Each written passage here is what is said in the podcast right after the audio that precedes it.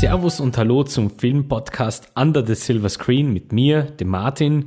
Mittlerweile Folge 4. Danke, dass ihr noch immer oder gerade erst dabei seid. Hier reden wir über Filme und ähm, ja, heute eine etwas äh, wahrscheinlich wieder längere Episode. Wir haben äh, drei Reviews, äh, die gern, also drei Reviews von Filmen, die ich kürzlich gesehen habe, über die ich kurz ein bisschen sprechen möchte. Und äh, dann natürlich gerade heute vor ja, circa drei Stunden sind äh, die ersten großen Filmpreisnominierungen hereingeschneit bei der Tür. Und zwar die Golden Globes Nominierungen für das Jahr 2020. Ähm, Gleichzeitig auch heute in der Früh bereits die Critics Choice Awards, aber dazu dann mehr, wenn es zu den Oscars dann kommt. Aber Golden Globes sind eben ähm, trotz ziemlich fragwürdiger Entscheidungen in der Vergangenheit immer noch äh, relativ prestigeträchtig. Deswegen sprechen wir natürlich ein bisschen drüber und schauen, ähm, was ist uns aufgefallen. Gibt es äh, irgendwelche Dinge, die ja, sie vielleicht so nicht vorauszusehen waren und äh, gibt es vielleicht sogar schon Kategorien, die aufgrund der Nominierungen mehr oder weniger vergeben sind. Das, damit werden wir uns heute ein bisschen beschäftigen. Starten ähm, werden wir diesen Podcast heute mit äh, eben, wie gesagt, drei Reviews und mit der ersten beginne ich gleich. Und zwar ähm, war ich am Samstag in Klagenfurt im Kino. Ähm, ist für mich ein bisschen Antwort. Ähm, hat aber leider sein müssen, weil dieser Film sonst in Kärnten in keinem einzigen Kino gezeigt wird. Ähm, ist sehr, das sollte einen eigentlich eh schon all sagen, was man zu diesem Film wissen muss. Ähm, das ist wieder einer dieser Streifen, die man wieder suchen muss und das aus sehr, sehr gutem Grund. Es geht um The Lighthouse im englischen Original beziehungsweise im deutschen der Leuchtturm ist ein äh, Film ähm, von Robert Eggers, der auch schon für The Witch verantwortlich war. Ähm, sehr, sehr atmosphärischer Horrorfilm in Altenglisch gedreht. Ähm, war jetzt nicht so unbedingt mainstreamiger Horror, ja, war schon etwas besonders.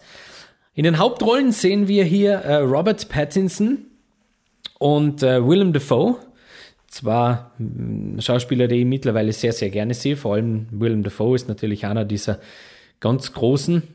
Ähm, Robert Pattinson, ein sehr interessanter Weg, den der hergenommen hat von Harry Potter über Twilight ähm, bis zu, also über Good Time bis jetzt zu The Lighthouse äh, und dann in zwei Jahren darf er dann den Batman geben. Also, zurück zu The Lighthouse, eben wie gesagt ein Film von Robert Eggers. Äh, jetzt weiß man schon, wenn man sich mit ihm ein bisschen beschäftigt, dass der relativ weit weg vom Mainstream ist. Und ähm, so ist es auch bei diesem Film. Es geht hier um zwei Leuchtturmwärter beziehungsweise einen alteingesessenen Leuchtturmwärter und einen jungen Aspiranten, der ihm eben als ähm, Assistent zur Seite gestellt wird. Und äh, ja, viel mehr sollte man eigentlich von der Handlung im Vorhinein gar nicht wissen ähm, weil sehr, sehr viel in diesem Film eh der Interpretation des äh, Sehenden überlassen ist. Ähm, was man zu The Lighthouse wissen sollte, bevor man da hineingeht in diesen Film, ist, der ist äh, in Schwarz-Weiß gedreht. Der ist in einem sehr seltenen mittlerweile Kinoformat gedreht, nämlich in 1 zu 1,18, das heißt fast quadratisch.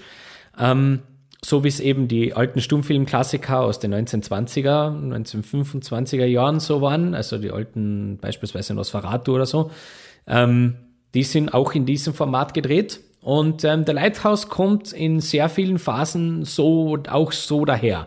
Ähm, man sieht schon sehr eindeutig, wo die Vorbilder liegen bei diesem Streifen.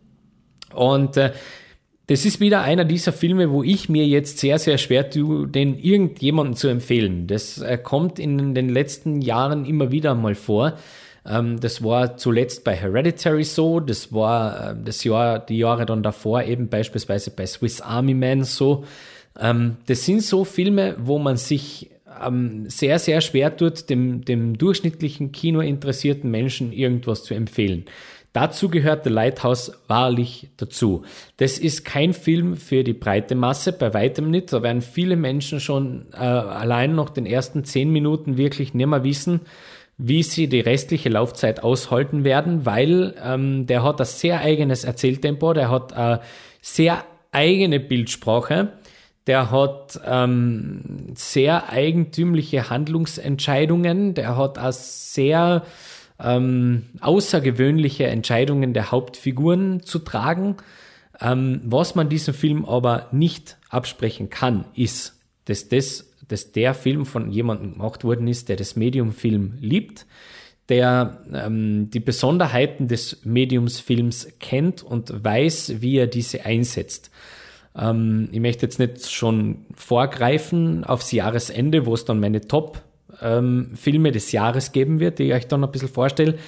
Aber ähm, ich verrate nicht zu viel, wenn ich jetzt sage, dass der Lighthouse relativ weit oben zu finden sein wird. Ähm, der war ganz ein besonderer Film. Ähm, ich habe auch gemerkt, dass sehr viele Menschen, die mit uns gemeinsam im Kino waren, ähm, mit dem nicht so viel haben anfangen können. Also da waren schon äh, ganz nett übrigens zwar ähm, offensichtlich britische Damen, die etwas ältere britische Damen, die mit uns gemeinsam im Kino waren. Und ähm, die dann eben beim Verlassen des Kinosaals eher hm, despektierlich über diesen ähm, Film gesprochen haben. Also die eine hat beispielsweise gesagt, so in der Art, um, ähm, I was a hard time sitting through that. Und die andere hat dann gesagt, it's easier to sit through British politics. also das sollte dann schon einiges sagen, ähm, was an im Lighthouse ähm, bzw. im Leuchtturm erwartet. Wenn man sich allerdings auf das einlässt, wenn man ein bisschen weiß, was man zu erwarten hat, dann kann man da auch richtig, richtig gute Zeit haben. Mein Tipp hier, ich gebe hier keine Filmempfehlung ab für den Film, weil das ist einfach sehr, sehr schwer. Ähm, da, äh, der richtet sich wirklich an Cineasten, an Menschen, die wirklich etwas erleben wollen abseits des Mainstreams.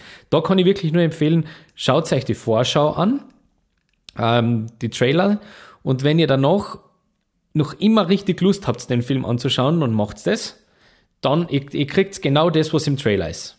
Ganz genau. Also das ist wirklich, da gibt's keine Überraschung. Wenn man, wenn man den Trailer gut findet, dann ist der Film auch was für ihn. Für, für einen. Ganz, ganz sicher.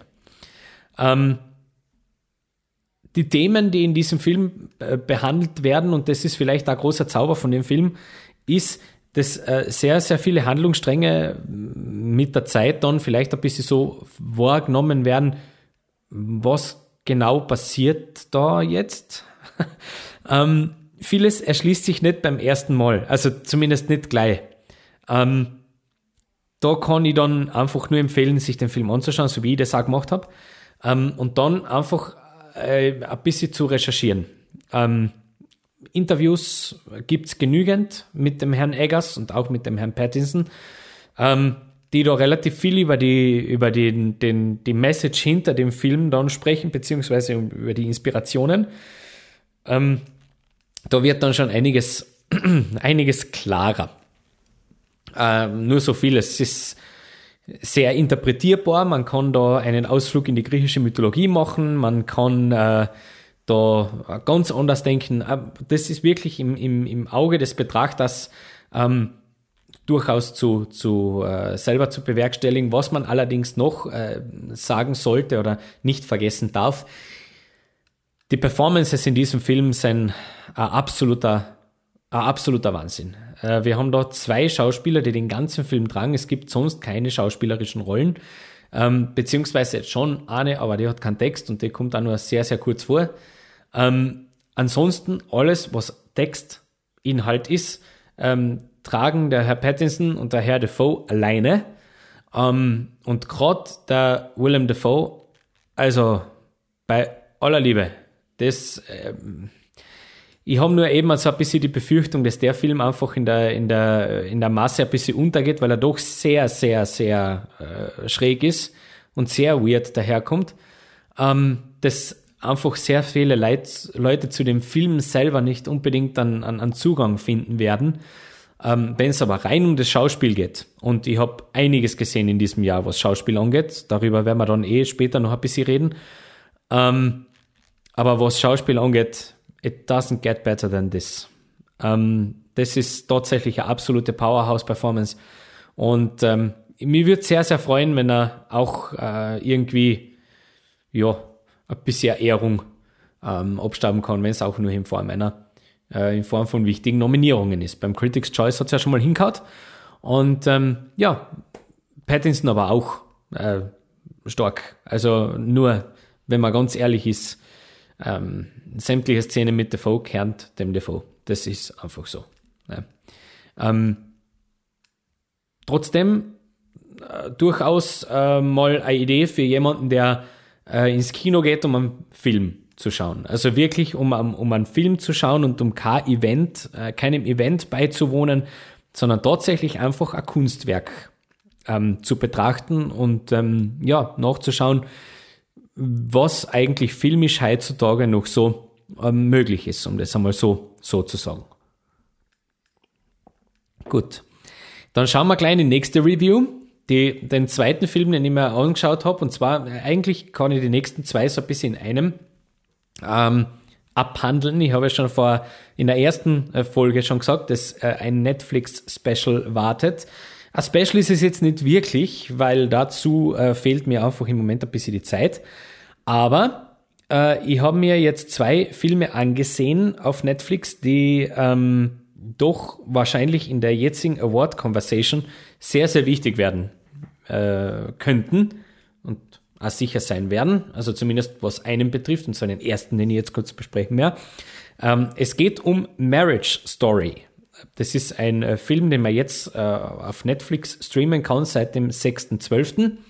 Und ähm, Marriage Story ist ein Film von Noah Baumbach und in den Hauptrollen haben wir da ähm, Adam Driver und Scarlett Johansson, die ein Ehepaar spielen, das sich scheiden lassen möchte. Also eigentlich nicht das Paar selber, sondern eigentlich will die Frau die Scheidung. Die Scarlett Johansson möchte diese Scheidung. Ähm, er ist ein sehr durchaus erfolgreicher ähm, Theaterregisseur in New York City. Ähm, sie leben zusammen. Sie ist äh, Schauspielerin, die in diesem Theater mitspielt beziehungsweise dabei ist, kommt aber eigentlich aus der Filmecke aus Los Angeles. Und ähm, man bekommt in diesen zwei Stunden zehn, die der Film geht, zwei Stunden zehn oder zwei Stunden 15, sowas in der Art geht der.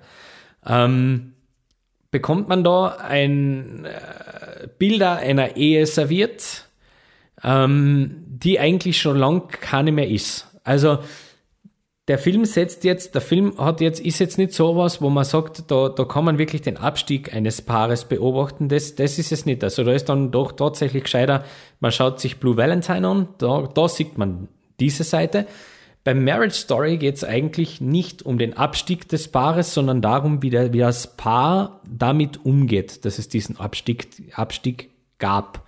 Ähm, wir sehen äh, sehr verzweifelte Scarlett Johansson in den ersten Einstellungen, die ähm, ja, die die Scheidung will, ähm, sich am Beginn ihrer Sache allerdings noch nicht so ganz hundertprozentig sicher ist ähm, wir sehen einen Adam Driver als Ehemann, der relativ kalt erwischt wird äh, davon, weil er eigentlich, er, er weiß schon, dass es Probleme gibt in der Ehe, aber er war sich der Tragweite eben nicht so bewusst.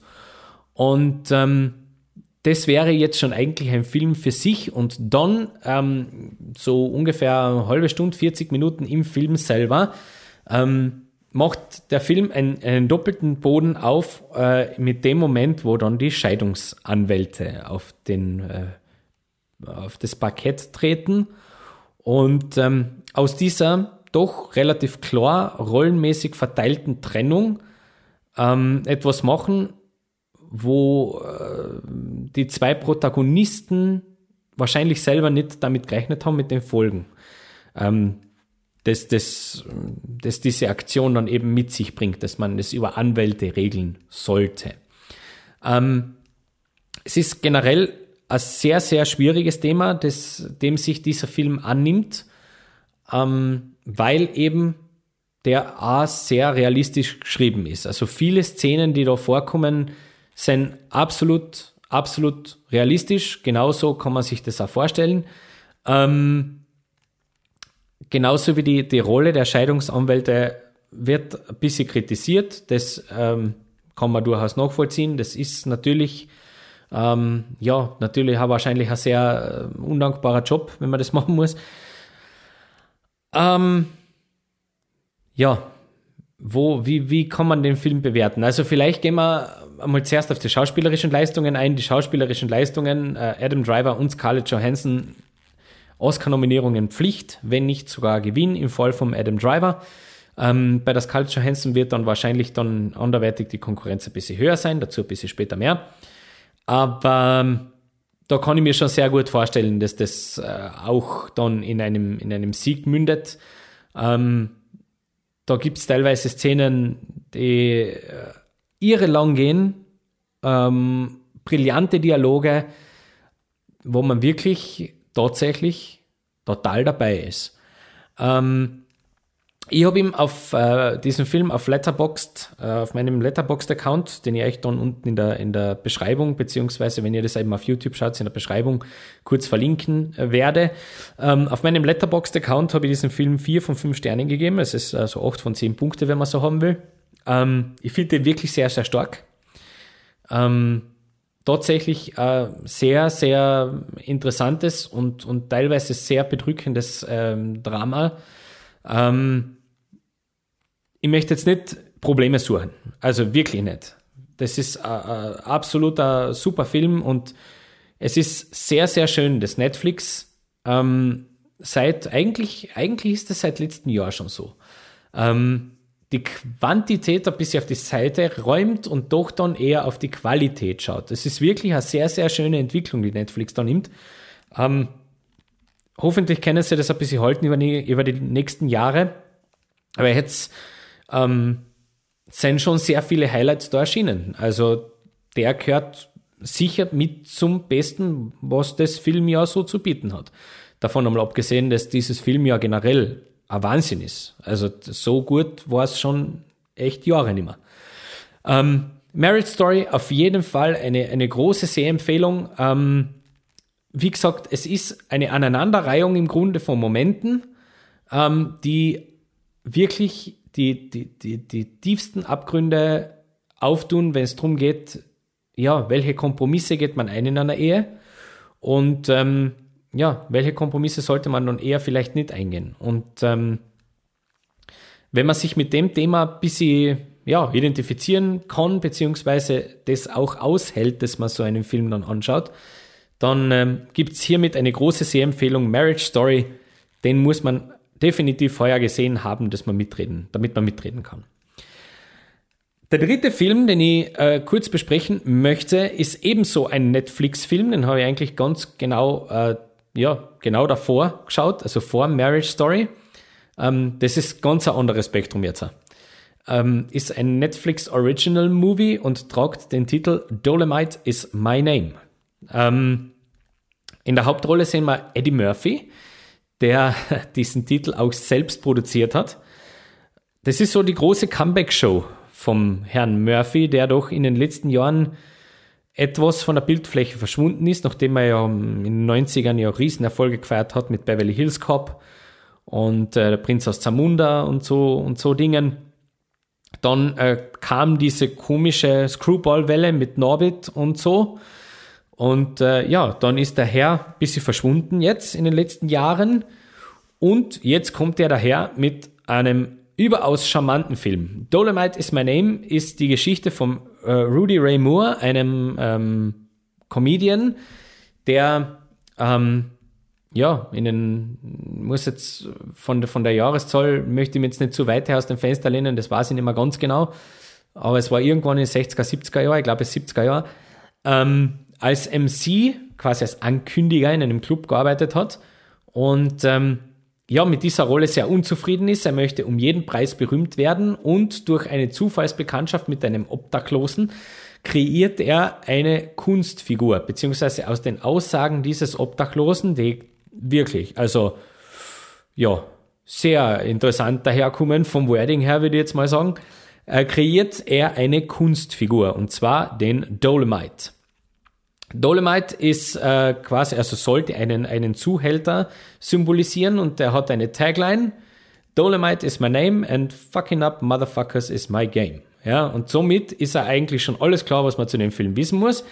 Ähm, dies ist die Kunstfigur. Er hat damit Riesenerfolg in der afroamerikanischen Community in, in, den USA und entschließt sich dann, weil er ja nicht in jedem Club gleichzeitig auftreten kann, entschließt er sich, er muss auf die große Leinwand. Dolomite muss auf die große Leinwand und es gibt ja diese Blaxploitation-Welle, ähm, für jeden Filmgeschichtler natürlich sehr interessant mit so Filmen wie Shaft oder Foxy Brown, ähm, wo eben äh, afroamerikanische Menschen das erste Mal richtig große Rollen gekriegt haben in Filmen, die wirklich auch diese Zielgruppe, diese Demografie gezielt ansprechen soll.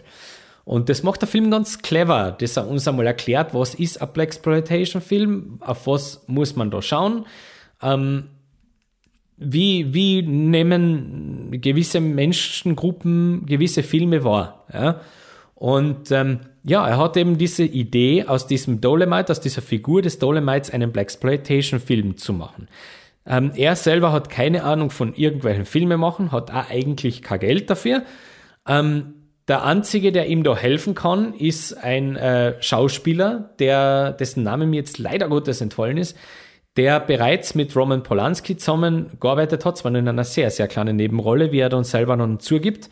Aber er ist zumindest im Schauspielbusiness und ähm, dem bietet er an, er möge doch bitte seinen Bösewicht spielen und gleichzeitig, weil er das natürlich nicht machen will, es ist nur so eine kleine Produktion, gleichzeitig stellt er ihm aber den Regieposten in Aussicht, worauf äh, der zusagt. Die Crew äh, besteht aus Filmstudenten der Filmhochschule. Ähm, Strom müssen sie vom Nachbarhaus klauen. Ähm, die Location ist ein altes Hotel, der, den er einen kleinen Trick gratis bekommt. Und so entsteht dann dieser Film, Dolomite nämlich. Ähm, diesen Film kann man auch anschauen, also den gibt es wirklich, es ist ein ganz a, a, a, based, on, based on true events Story. Den kann man sich auch anschauen. Der gilt weithin so als einen der Klassiker der Blaxploitation ähm, Cinema. Ähm, ja, Soweit zur Hintergrundgeschichte. Dolomite is my name. Es bleibt eigentlich nur zu sagen, welcome back, Eddie Murphy. es ist sehr schön, dass der wieder da ist. Es ist sehr schön, dass er uns diesen Film schenkt, weil gerade in unseren Breiten ist einfach so eine, ist, ich habe von dem noch nie was gehört, habe mir dann natürlich eingelesen und, und geschaut. Es ist eine total faszinierende Geschichte und das ist wirklich so ein Film, wo man, also ich bin mindestens drei oder vier Mal, glaube ich, ähm, habe ich laut aufgeklatscht, weil das, was da gezeigt wird, das ist irre. Also, das macht richtig, richtig viel Spaß. Das ist ein wunderbarer, feel good Movie und ähm, das, den, den kann ich allerdings wirklich als Empfehlung rausgeben, vorausgesetzt. Eine große, ein, große, ein großes Hindernis wird es da geben für ganz viele Leute. Man muss das natürlich aushalten, diese Art von Sprache. Gell? Also ich habe das schon vorher die Tagline gesagt. Ähm, in der in der Tonart geht es den ganzen Film durch. Also das ist tatsächlich auch äh, ein Teil dieser, dieser Figur Dolomite, dass er wirklich in der, in der tiefsten Sprachecke unterwegs ist, die, die man so, also Samuel L. Jackson wird rot dabei, ganz sicher. Ähm, das muss man aushalten. Ansonsten wartet der Film auf mit einer wunderbaren Performance von Eddie Murphy, mit einer unglaublich coolen Performance von Wesley Snipes, fast noch das größere Comeback wie der Eddie Murphy. Wir erinnern uns, Wesley Snipes war mal der Blade, gell? Das ist schon lang her, 1998. Ähm, allerdings, das sind wirklich, also, und, und auch der Rest des Casts, das funktioniert einfach so wunderbar als, das ist so ein, so ein richtig feine, so eine richtig feine Story einfach. Ja, die ist wunderbar verfilmt, ähm, mit einem coolen Soundtrack. Ähm, man kriegt richtig Lust, sich äh, mit dieser Figur ein bisschen näher zu beschäftigen. Und äh, ja, ich würde sogar, ich würde echt das so sagen, das ist tatsächlich der bessere Disaster Artist, obwohl schon der Disaster Artist cool war. Aber der ist trotzdem noch einmal, also für mich zumindest noch äh, eine Stufe doch ein bisschen höher. Also, Dolomite is my name auf Netflix zu streamen. Bitte macht's das. Absolut äh, große Empfehlung meinerseits. So, dann schauen wir gleich weiter ins äh, dritte Segment in dieser äh, Podcast-Folge. Und zwar, habe ich ja schon vorher gesagt, die Golden Globes. Die Nominierungen der Golden Globes sind da. Und ähm, ja, ich würde einfach mal sagen, wir schauen uns die Kategorien ein bisschen durch. Und ähm, werden das kurz ein bisschen analysieren. Äh, zuerst vorgeschickt, die Golden Globes werden äh, vergeben von der Hollywood Foreign Press Association. Ähm, die ist in, den vergangenen, in der vergangenen Zeit eigentlich immer dafür bekannt gewesen, ähm, Publikumslieblinge auszuzeichnen, beziehungsweise schon mit Nominierungen zu ehren und vor allem auch dafür zu sorgen, dass äh, in regelmäßigen Abständen die größten Stars des Business auch ganz sicher dort sind. Ähm, das erklärt, erklären so einige Nominierungen in der Vergangenheit. Ja, also so Sachen wie der ganz bekannte, ja, fast schon, fast schon Skandal, aber doch nicht, weil es war relativ klar.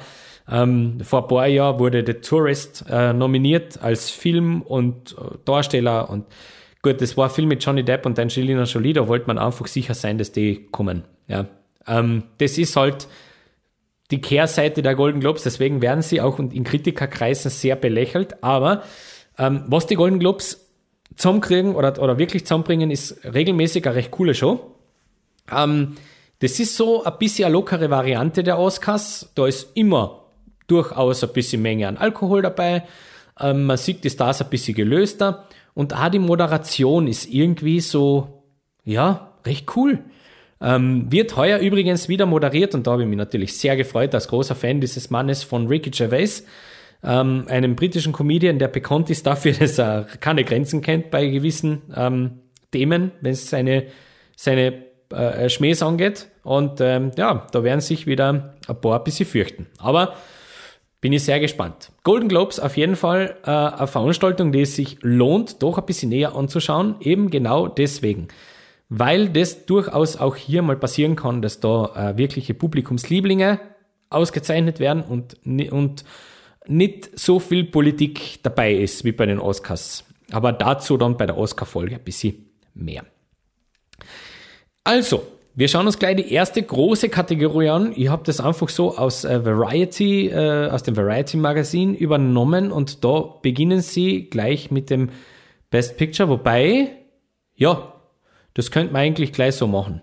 Von oben nach unten. Das heißt gleich mit der prestigeträchtigsten Kategorie, beziehungsweise mit den zwei prestigeträchtigsten Kategorien anfangen und sich nach unten arbeiten. Also, bei den Golden Globes werden die Preise für den besten Film gesplittet. Das ist bei den Oscars nicht so. Bei den äh, Golden Globes ist es so. Da gibt es einen Award für, das, für den besten Film in der Drama-Sektion und einen, Film, äh, einen Preis für den besten Film in der Comedy-Musical-Ecke.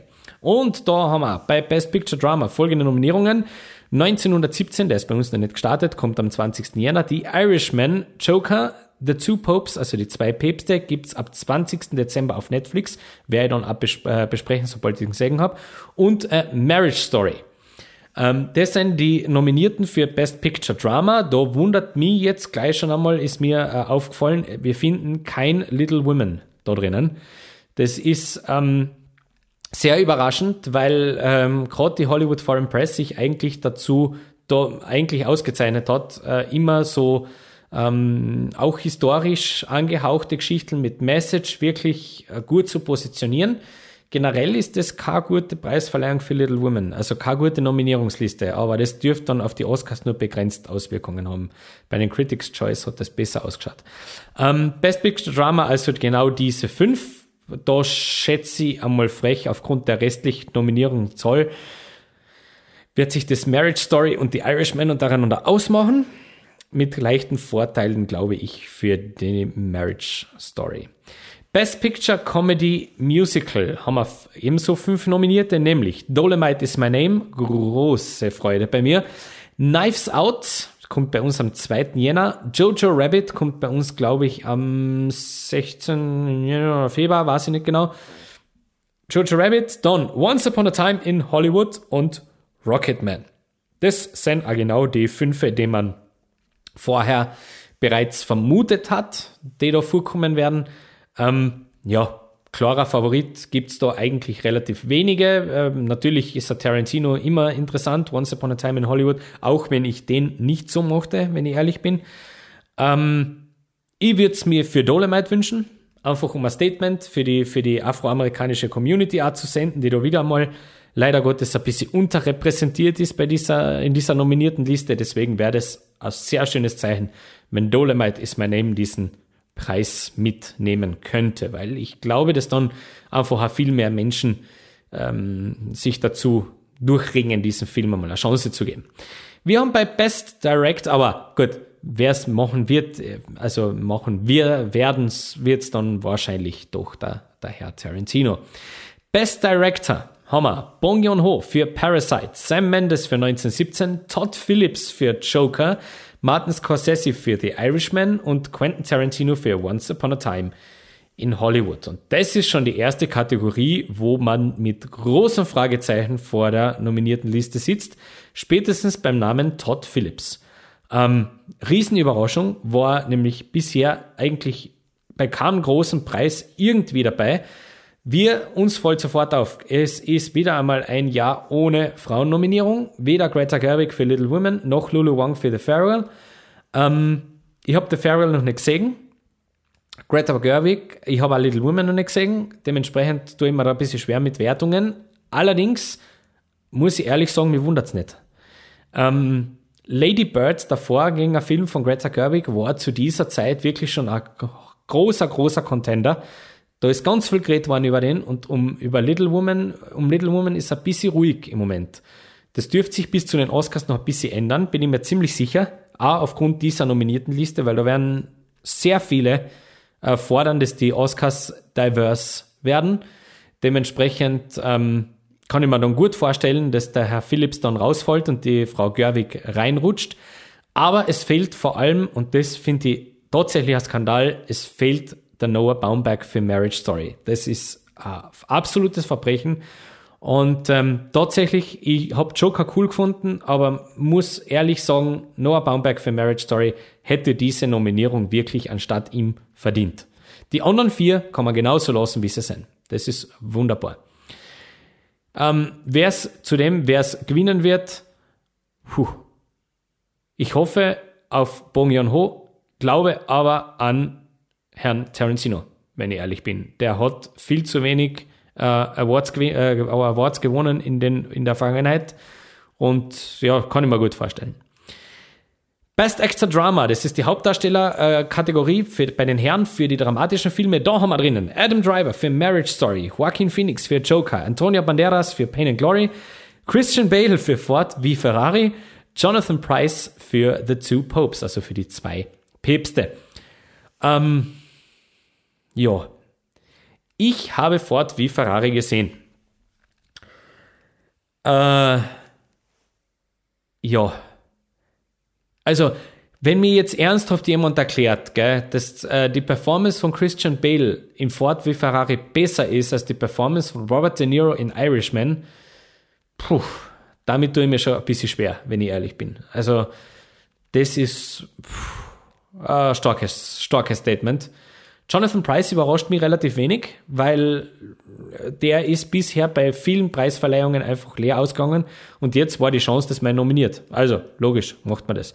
Ähm, Banderas klar, Phoenix klar, Driver klar. Ähm, aber wie gesagt, mit Robert De Niro fehlt da ein absoluter, ein absolutes Schwergewicht. Ähm, könnte gut sein, dass der Oscar-Gewinner dann äh, keine Globe-Nominierung hat. Das wäre dieses Mal sehr gut möglich. Was die, äh, den Preis selber angeht, ist es jetzt halt ein Two-Horse-Race zwischen Driver und Phoenix mit bisschen Vorteilen für den Herrn Driver. Best Actress leider nämlich, weil ich hätte gern, dass das der, der Joaquin Phoenix gewinnt. Das ist einer meiner absoluten Lieblingsschauspieler, aber ich glaube, Adam Driver ist wieder einmal leider ein Jahr, wo wieder mal einer ein bisschen stärker ist. Best Actress Drama Hammer. Rennie Zellweger für Judy, Cynthia Erivo für Harriet, Scarlett Johansson für Marriage Story, Saoirse Ronan für Little Women und Charlize Theron für Bombshell. Die einzige Nominierung für Little Women in einer großen Kategorie mit Saoirse Ronan hier, die wird den aber nicht gewinnen. Gewinnen wird den die Rennie Zellweger. Fertig. So gern ich es hätte, dass Scarlett Johansson den gewinnt, aber das ist eine Hollywood Story und Hollywood liebt diese Stories. Best Actor Comedy Musical. Daniel Craig für Knives Out. Das finde ich übrigens echt cool. Daniel Craig für Knives Out. Roman Griffin Davis für Jojo Rabbit. Leonardo DiCaprio für Once Upon a Time in Hollywood. Taron Edgerton für Rocketman. Eddie Murphy für Dolomite is My Name.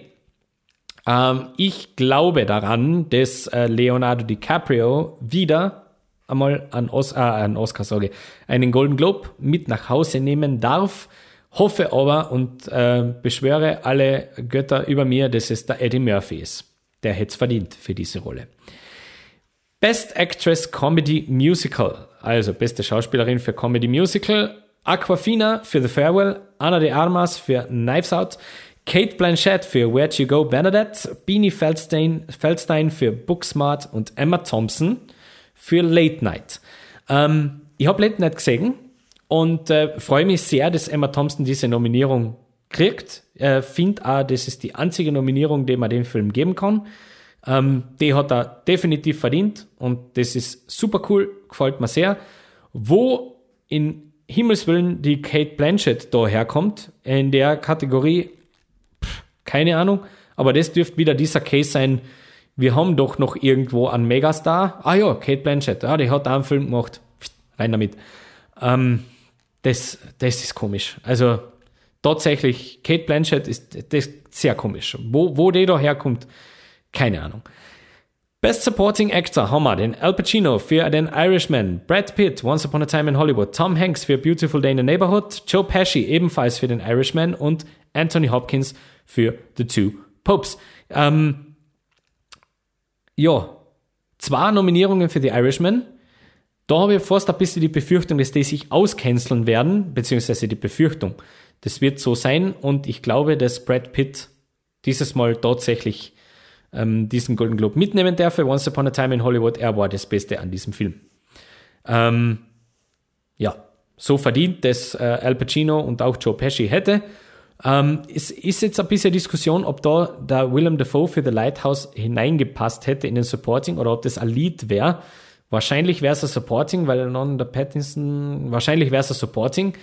Ähm, sehr schade, dass er es da nicht geschafft hat. Hätte ich definitiv sehr gerne gesehen. Best Supporting Actress, also Nebendarstellerin, wir Kathy Bates für Richard Jewell, übrigens die einzige Nominierung für diesen Clint Eastwood-Streifen. Annette Benning für The Report, ist ein Amazon-Film. Uh, Laura Dern für Marriage Story, Jennifer Lopez für Hustlers und Margot Robbie für Bom Bombshell. Ähm, ja, keine Florence Pugh für Little Women, wieder mal. Kein Award oder keine Nominierung für Little Women, was sehr überraschend ist, gerade nach dem Jahr, die die Frau Pugh äh, hinter sich hat. Hätte ich eigentlich fest damit gerechnet, dass das sich ausgeht. Ähm, das ist eine relativ offene Kategorie. Laura Dern scheint in Führung zu liegen im Moment. Aber Globes being Globes wäre es für mich keine Überraschung, wenn die Frau Lopez ähm, da mit dem Golden Globe heimgeht. Wäre für mich keine Überraschung. Best Screenplay haben wir dann doch den Herrn Baumberg für Marriage Story. Schon interessant. In jeder großen Kategorie ist Marriage Story nominiert, nur nicht in der Regie. Hm. Bisschen seltsam. Noah Baumberg für Marriage Story, Anthony McCartney für The Two Popes, Quentin Tarantino für Once Upon a Time in Hollywood, Bong Joon-ho und Han Jing-won für Parasite und Stephen Salian für The Irishman. Und ich hoffe, ich hoffe und wirklich, also tatsächlich, tatsächlich, ich hoffe auf Parasite. Ich hoffe auf Parasite und ich habe so ein sneaking, sneaking Feeling, dass das Parasite machen könnte. Ähm, was ihm gleichzeitig zu einem absoluten Oscar-Frontrunner machen würde in der Kategorie. Was ich cool finden wird. Best Original Song, ähm, die werden wir mal auslassen, weil das ist eine relativ klare. Das geht zu Frozen 2, No Contest. Best Original Score, den finde ich sehr interessant. Da haben wir Alexandre Desplat für Little Women. Ja. Hildur Gudnadottir für äh, Joker, die eine weibliche Nominierte. Randy Newman, Marriage Story, sein Cousin Thomas Newman für 1917 und Daniel Pemberton für Motherless Brooklyn. Da fehlt mir jetzt, also nur mal drüber zu schauen, kein Star Wars äh, 9 und äh, kein Avengers Endgame.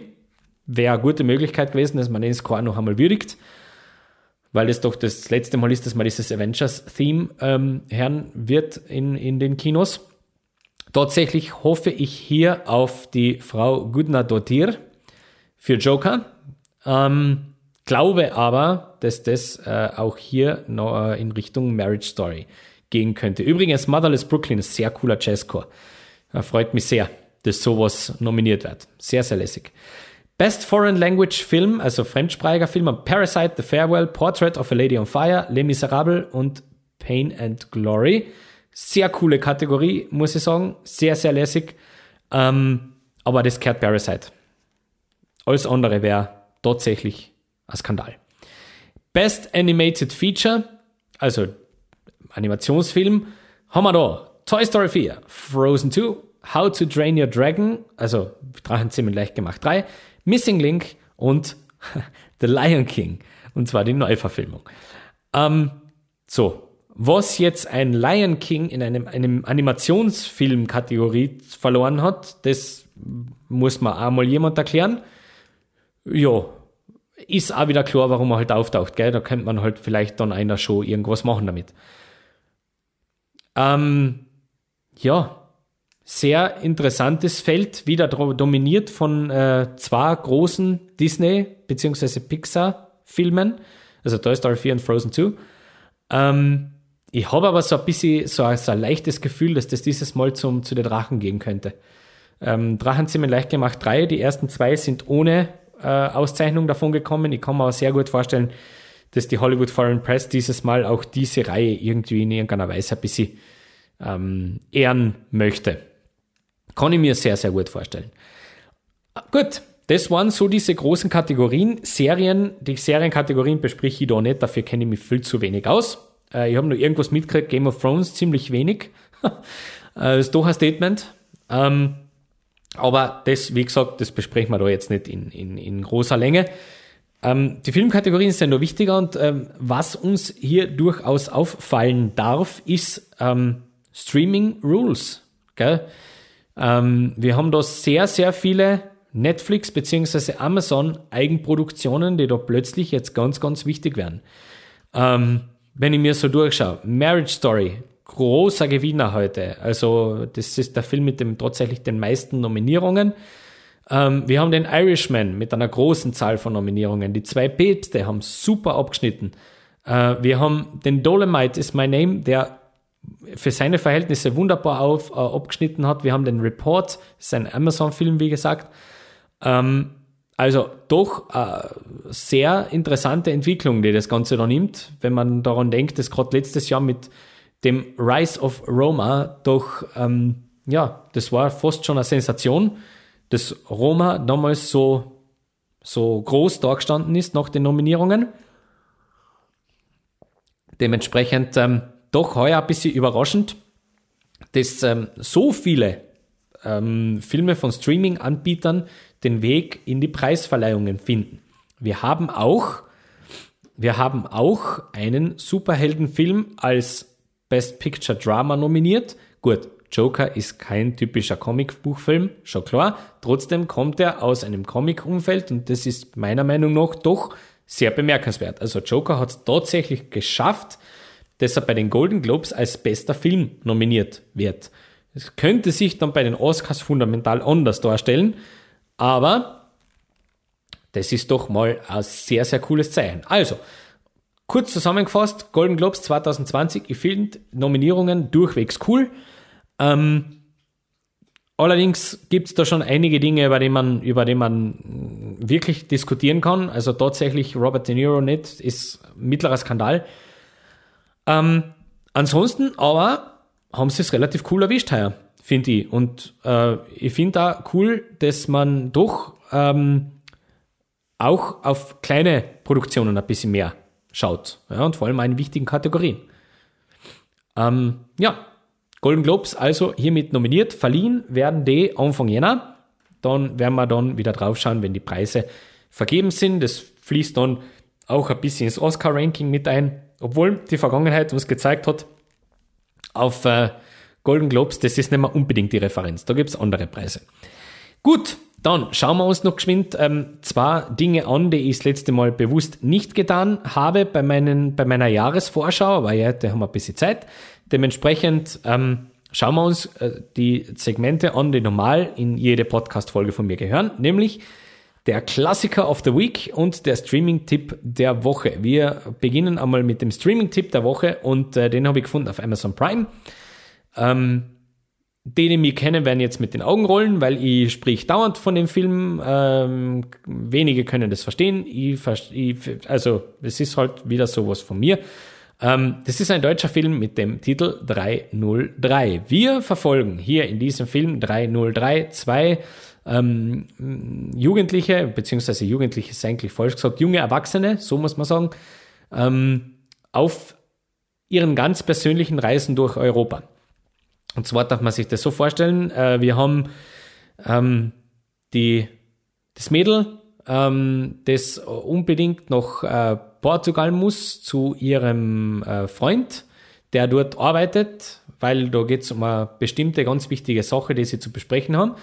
Und wir sehen den äh, Burschen, der unbedingt nach Spanien möchte, weil dort äh, wohnt sein oder wohnt und arbeitet sein äh, ihm noch unbekannter Vater. Und ähm, ja, die brechen auf diese Reise auf, zunächst getrennt und äh, dann bringt sie das Schicksal in irgendeiner Weise zusammen. Also ähm, er sucht eine Mitfahrgelegenheit und sie fährt mit ihrem alten Campingbus, nämlich eben diesem 303er, ähm, fährt sie selber und sie nimmt ihn mit. Und also zumindest äh, als, als, äh, ja, als Tramper. Und ähm, ja, zwischen den beiden entwickelt sich durch sehr viele Gespräche über wirklich tatsächlich Gott und die Welt, also da wird nichts ausgelassen, entwickelt sich eine ganz äh, interessante und ganz eine faszinierende Dynamik. Ähm, ich habe den Zwan sehr gerne zugeschaut, wie sie sich näher kommen, wie sie sich näher kennenlernen. Ähm, und das Schöne bei dem Film ist, das ist keine so erzwungene Liebesstory. Also da weiß man zwar schon, man hat schon so ein bisschen Ahnung von Anfang an, in welche Richtung das dann gehen könnte. Aber das schaut ja zwischendrin überhaupt nicht gut aus. Und ähm, es ist vor allem, und das finde ich so erfrischend bei dem Film, er ist gnadenlos ehrlich. Ähm, da sind wirklich Szenen drinnen, die ich von mir selber kenne, äh, wenn es um erste Schritte in einer Beziehung geht. Ähm, da sind diese typischen Streitthemen kommen genauso vor und meine Güte, die Landschaftsaufnahmen. Also jeder, der so ein bisschen reiselustig ist und jeder, der so ein bisschen sich das so zusammenträumt, wie schön das wäre, mal durch Europa zu fahren oder Roadtrips zu machen. Ja, bitte, das ist der Film für euch. Ähm, den kann man wirklich tatsächlich ein bisschen vergleichen mit diesen Before-Filme vom Herrn Linklater ähm, mit Ethan Hawke und Julie Delpy. Die sind tatsächlich sehr ähnlich. Ähm, wie gesagt, es ist jetzt nicht unbedingt die große, der große Handlungsbogen, der darüber steht, sondern es geht wirklich darum, dass man diese zwei Menschen genauer kennenlernt und ähm, gewisse Einstellungen und Lebenssichten ähm, nachvollziehen kann. Und, und dafür eignet sich der Film dann eigentlich, eigentlich wunderbar. Ähm, ist zwar ein bisschen lang, aber das ist so mein Tipp. Ähm, wenn man auf so leichtfüßige und doch sehr intelligente ähm, Beziehungs- bzw. Zusammenlebensfilme, so möchte ich es einmal nennen, ähm, steht, dann ist ähm, das auf jeden Fall, dieser Film auf jeden Fall einen Klick wert. Zum Klassiker of the Week, das ist ja das Segment, wo ich so meine Lieblingsfilme so ein bisschen präsentiere, beziehungsweise äh, ja eben auch vielleicht ab und zu mal so Filme, die man nicht so unbedingt kennt. Und äh, in diese Schublade kann man diesen Film auf jeden Fall stecken. Es geht da nämlich um den Film No Turning Back, also das ist äh, übrigens wieder so ein, typischer, so ein typischer Fall für ganz intelligentes äh, deutsches äh, Namensgebertum. Im englischen Original heißt dieser Film nämlich Lock, also L-O-C-K-E, Lock, benannt eben nach dem Haupt, nach der Hauptperson, der heißt so, mit Nachnamen. Äh, und in der deutschen Fassung heißt der Film No Turning Back. Ja, weil das für Deutsche zu schwer ist, Lock zu sagen. Also, keine Ahnung, also ich, ich weiß es nicht, ja, tatsächlich. Ich weiß es nicht. Davon einmal abgesehen muss ich aber fairerweise sagen, dass der äh, Titel No Turning Back eigentlich viel besser passt. Das muss ich fairerweise sagen. Ähm, das ist ein Film, der ein, ein, ein britischer Film, ähm, wir begleiten einen Mann, ähm, wie er ins, also wir schauen ihm zu, wie er in sein Auto steigt in Manchester und die Strecke von Manchester bis London fährt in Echtzeit. Und das ist alles, was wir sehen in diesem Film. der regelt in diesem Film mittels seiner Freisprecheinrichtung und seines Handys sein Leben ähm, auf dieser Fahrt. Und äh, da steckt einiges dahinter. Ich möchte das jetzt nicht spoilern, weil es ist eine ziemlich großer, ziemlich große Enthüllung, der uns da präsentiert aus seinem Privatleben auf dieser Fahrt. Aber das Faszinierende bei dem Film ist, der kommt ohne zweiten Schauspieler aus. Als Schauspieler finden wir hier Tom Hardy in der Hauptrolle. Das jeder, der den kennt, weiß, das ist Qualität. Ähm, Tom Hardy spielt die Hauptrolle in diesem Film und äh, er spielt sie ja ganz allein über die gesamte Lauflänge. Ähm, wir sehen ihn nur hinterm Steuer, wir sehen ihn mit seiner Freisprecheinrichtung hantieren, wir sehen ihn gewisse Nummern wählen, wir sehen, wie Nummern dann äh, auf die Freisprecheinrichtung hereinkommen. Ähm, er arbeitet, wenn ich das jetzt ganz richtig irgendwie so erklären kann, in einer, in einer On-Log für, äh, in, in einer Baufirma. Ähm, und der muss ähm, eine, eine Lieferung koordinieren, die in der Früh kommen sollte. Ähm, das geht aber irgendwie schief und parallel ähm, gibt es eine Riesenenthüllung aus seinem Privatleben, die er mit seiner Frau bespricht. Ähm, ja, und mehr sollte man tatsächlich nicht wissen zum Inhalt, damit man nicht gespoilert wird. Nur so viel, ähm, das ist tatsächlich äh, ein Film, ich finde es kriminell, dass den fast keiner kennt. Ähm, das ist ein sehr faszinierendes Lehrstück, wie spannend sowas sein kann. Das klingt so total komisch. Man schaut einen Mann beim Autofahren zu und beim Telefonieren zu. Ja, ich weiß, das klingt tatsächlich komisch. Ähm, aber die Dinge, die Dialoge, so wie die geschrieben sind, so wie das der Herr Hardy spielt, auch vor allem, und das ist wirklich ein großer Tipp, bitte unbedingt im Original anschauen. Unbedingt. Ähm, Wenn es sein muss mit Untertitel, weil er spricht einen ziemlich miesen, miesen äh, Slang. Aber das zahlt sich auf jeden Fall aus und ähm, sollte man unbedingt einmal gesehen haben, ähm, entzieht sich so ein bisschen gewissen filmischen Konventionen, aber man soll sich da wirklich nicht davon abbringen lassen, dem Film die Chance zu geben. Der ist auch nicht, weiß ich wie lang, der ist eineinhalb Stunden, sowas in der Art, knappe 100 Minuten. Das ist tatsächlich die, die ähm, richtige Zeit, die man braucht für diese Strecke. Also der erste Strecke auch wirklich gefahren. Ähm, ja, ich kann wirklich nur meine, großen, meine große, große Empfehlung aussprechen. No Turning Back. Schaut euch den an. Ich glaube sogar, dass der auf Amazon verfügbar ist. Ähm, Netflix sollte der auch im Programm sein, ich weiß es aber längst nicht auswendig, das ist aber sicher kein Problem, dass man den bekommt. Gut, wir haben äh, eigentlich für diese Woche alles gesagt, was es zum Sagen gibt.